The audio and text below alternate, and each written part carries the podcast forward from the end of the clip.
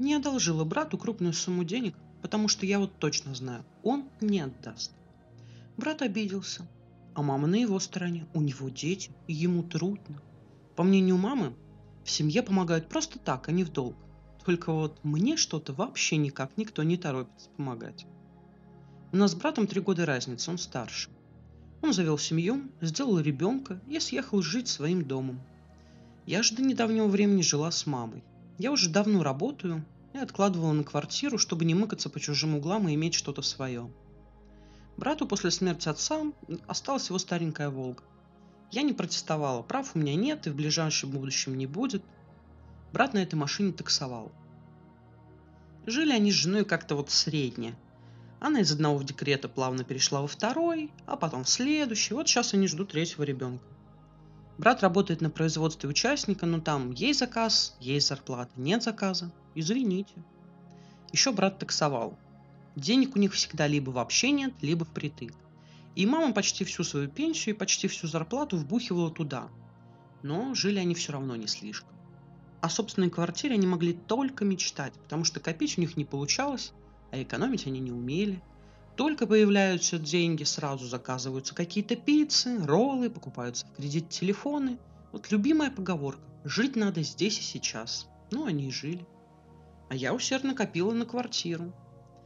У меня была постоянная работа и подработки.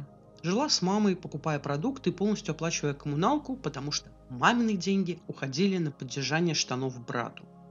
По моим расчетам еще годик, и я могу купить собственное жилье, не влезая в кредиты. Но тут активизировался брат. Он решил взять мат-капитал и вложить в квартиру. На первый взнос собирать надумали всем миром, ведь чем больше изначально отдашь, тем меньше платить каждый месяц. Ко мне брат пришел в первую очередь. От мамы он знал, что я давно коплю на квартиру, а значит деньги-то есть. Вот он их и попросил в долг. Божился, что отдаст все до копеечки. А я отказала. Он поуговаривал, зубами поскрипел и ушел. Видимо, наябедничал маме, что я ему денег не дала.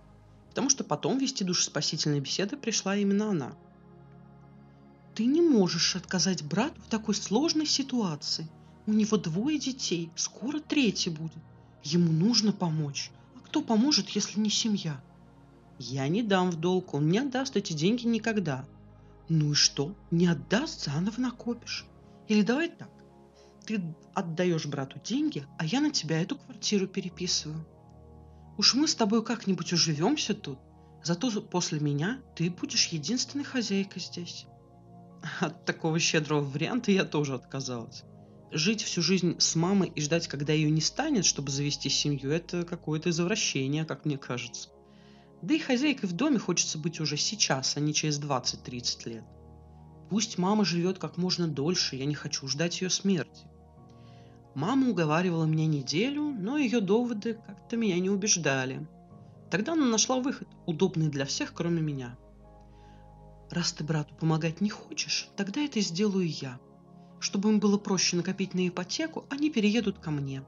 Все за чужую квартиру не платить. Ну ты сама знаешь, квартира у нас не резиновая. Если приедет брат, места всем не хватит. Ты уже достаточно накопила на жилье, можешь себе позволить его купить. Я что-то подобного и ожидала, поэтому начала готовить документы на ипотеку. Времени мне, конечно, никто не дает, но можно пожить и на съеме пока. Брату помочь святое дело, а мне не надо, у меня же нет деток. Очень мерзко от этой истории, особенно от того, что они все в белом, а меня дрянью выставили. А вы что думаете, сталкивались с похожими историями?